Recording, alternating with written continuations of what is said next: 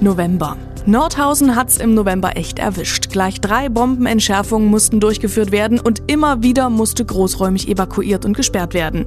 Alles ging glatt, die Bomben wurden ordnungsgemäß und ohne Komplikationen entschärft. Und wieder mal Nachrichten vom Rot-Weiß Erfurt. Der Fußball-Regionalligist gibt Anfang des Monats an, pleite zu sein.